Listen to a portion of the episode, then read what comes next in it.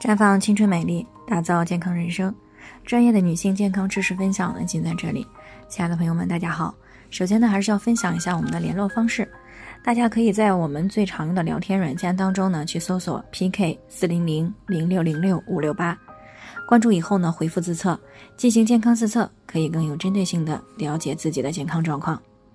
那接下来呢，开始我们今天的健康话题，是不是所有的子宫肌瘤？都会影响到怀孕。那听众孙女士呢，昨天过来咨询呀，说自己今年呢二十五岁了，结婚呢快半年了。上个周末的时候呢，单位体检发现了有一个直径二点一厘米的子宫肌瘤。她听说呢这个东西会影响到怀孕，加上结婚半年了也都没有怀上，心里呢非常的担心，所以呢就想来了解这方面的知识。那么提到子宫肌瘤呢，我们之前也有谈到过。它是一种雌激素依赖性的疾病，是育龄期的女性最为常见的妇科问题之一，发病率呢可以达到百分之三十以上。那么也就是说，差不多每三个女性当中呢，可能有一位女性朋友呢就有过子宫肌瘤。但这也并不是说只要发现了子宫肌瘤就会影响怀孕，这个呢是因为子宫肌瘤呢它有着不同的类型，大小呢也不一样。临床当中呢，按照子宫肌瘤所处的位置呢，它可以大致分为这三类，啊，子宫从里到外分别是黏膜层的肌瘤、肌壁间的肌瘤和浆膜下的肌瘤。那么其中呢，肌壁间的子宫肌瘤呢，占比是最大的，占到百分之六十。那么这个位置的肌瘤呢，如果直径不超过四个厘米，一般呢是不需要手术的，那么只需要保守调理内分泌。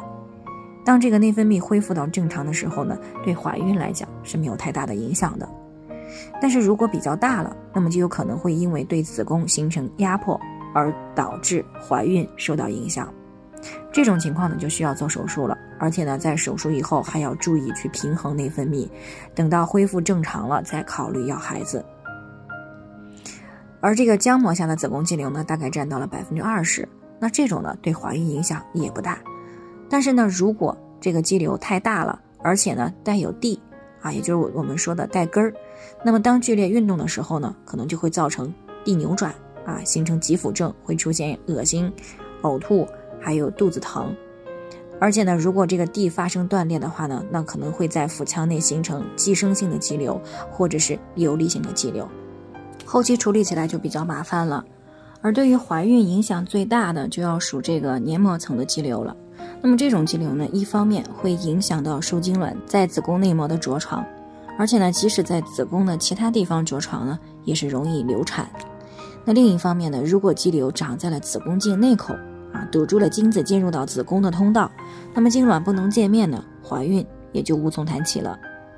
所以呢，仍然有生育需求的女性呢，一般建议在备孕前先进行手术，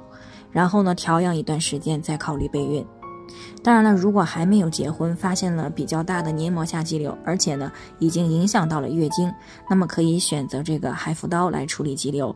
那么腹部呢没有创口啊，女孩子呢也不会产生心理负担。但是无论是哪种肌瘤，都是因为内分泌的失调、雌激素水平持续较高而造成的。那如果稍微不注意呢，后期还是有很大概率会再复发的。所以呢，即使做完了手术，也需要调理内分泌，并且呢，纠正可能诱发内分泌失衡的因素，